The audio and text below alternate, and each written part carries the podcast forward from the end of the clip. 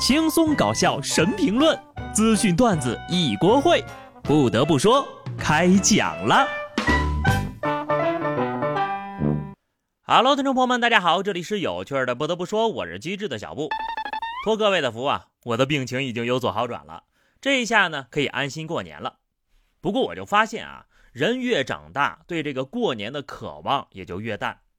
用几个字概括一下，就是人老了，钱没了，一句“哎呀我去，过年了”。马上呢就过年了啊！等过完这个礼拜，我就穷满一年了。也希望明年可别再穷了。不过这次啊，我终于没有给大家拖后腿了。中国音数协游戏工委与中国游戏产业研究院发布了二零二一年度中国游戏产业报告。报告显示呢，在二零二一年，移动游戏人均用户支出为三百四十四块。什么？我们中国玩家人均氪金只有三百四十四块？看来我带动了不少白嫖玩家呀！大数据真是有意思啊！当我看到年人均工资，对不起，我拖大家的后腿了。今天我看到了人均游戏消费，是谁拖了老子的后腿？我一个用远低于人均工资的钱，花出了远高于人均氪金的游戏账单，让我看看这颗绿油油的韭菜是谁呀？啊，是我自己。二十块钱的衣服货比三家，一九八的皮肤说冲就冲啊！谁能拒绝一个好看、限量、即将绝版的节日特供皮肤呢？好了，说点过年的话题啊，你被催婚了吗？上海一男子喝药轻生，将遗书交给执勤的武警之后呢，就晕倒了。武警立马联系幺二零，将其送医救治。原来呀，该男子来看望儿子，因为孩子都三十了还没有成家，感到失望，一时想不开，喝药轻生了。目前，该男子已经脱离生命危险，在医院进一步治疗。拿命催婚，竟然还玩真的？电视剧都不敢这么演呐！有些家长真的就是大无语。喜欢用自己的生命来绑架儿女的婚育自由，他们这种行为是替子女考虑呢，并不是呀，只不过是子女没有按照自己给他们的人生规划一步步来罢了。不到三十岁还没结婚的人呢，是一抓一大把，大家不都过得好好的吗？一看呢，这就是家里有皇位要继承的，压力这个大呀。这下呢，可得恭喜你了，更找不着儿媳妇了，谁敢嫁呀？你说下回。不生孩子要自杀，生不出孙子还得自杀，脑子有病才嫁你儿子。老子一点都不像当老子的，像不给糖吃就撒泼耍赖、哭闹不停的孙子。不得不说，挺丢人的。再者说，被催着结的婚，真的会幸福吗？下面这对亲戚啊，就非常的门当户对了，建议锁死啊。湖北枣阳警方将一起系列盗窃案中的六名犯罪嫌疑人抓获归案。该盗窃团伙主犯是因盗窃罪二进宫的陈某，他出狱之后呢，为了筹备年货，邀亲家和女婿一起作案四十多起，盗窃七百多只家禽，涉案价值达到四万多。最终呀，这一家年货大盗在庆功宴上被警方一网打尽了。真小偷家族，七百只鸡呀，做山雕要摆全鸡宴也用不了这么多鸡呀。上阵父子兵，偷鸡铁亲家，不是一家人不进一家门，都是同道中人。黄鼠狼转世吧。不过呢，我还是要夸夸这女婿的，这小伙子能处啊！除了专业对口之外，还很替老丈人家着想。这不，眼看快过年了，给老丈人一家呀找了个管吃管住的地方，一家人齐齐整整的，看守所里包饺子喽。想去看守所里蹭年夜饭的可不止这一家人呐。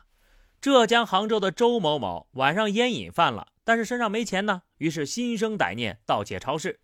民警在周某某出租屋内查获五十四条香烟、两千余枚一毛钱的硬币以及一箱啤酒，总价值超过了两万多。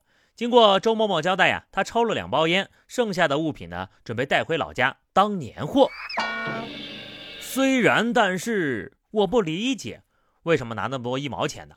感觉不太聪明的样子呀。备年货你就备年货，盗窃就是你的错，哪里过年不是过？看守所里人才多，三年不用备年货，问你难过不难过？玫瑰金的手镯很好看呐，我希望呢，下面这波人也能拥有。河南驻马店网曝三人组团拦婚车要红包和香烟，视频当中呀，一男子持铁架拦婚车，期间呢还指挥他人一向新人索要红包。婚车摄像师称，新人已经给了一些十块钱的红包了，但是他们嫌少，每个人想要一百块钱和香烟。后来呢，趁他们不注意的时候，司机才强制开车离去了。嗯。现在还有地方在闹土匪吗？但凡喝酒的时候就上两粒花生米，都不至于上腾成这个样子吧？这不是要红包，这完全就是拦路抢劫的呀！抢劫犯如果不在牢里吃年饭，那就是对民众的最大侮辱。人家结婚的大好日子，非得你这样的人给人家添堵。不得不说，新人给你是沾喜气，不愿意给你啊，那是嫌你晦气。论发财之道，你还是得跟这位小姐姐学学。山东临沂九零后的张女士在车窗上写祝福字体，日入过千。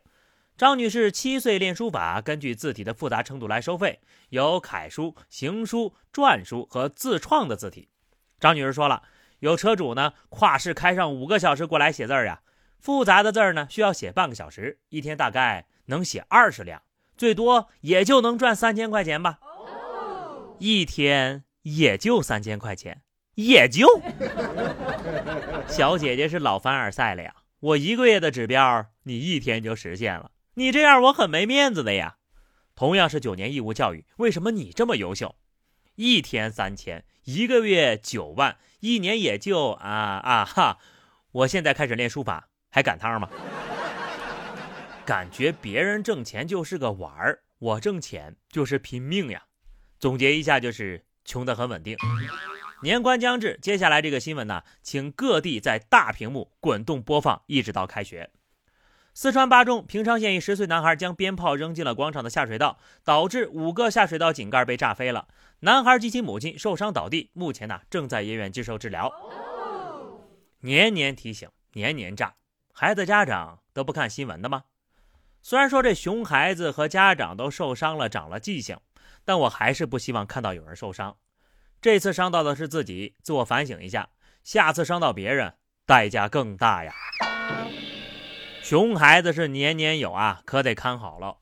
河南信阳一姑娘回家时呢，看到了惨烈的一幕：自己的房间被亲戚带来的孩子搅乱了，满地的零食和垃圾，化妆品更是无一幸免。女孩当场崩溃，网友见了呀，都直呼血压飙升。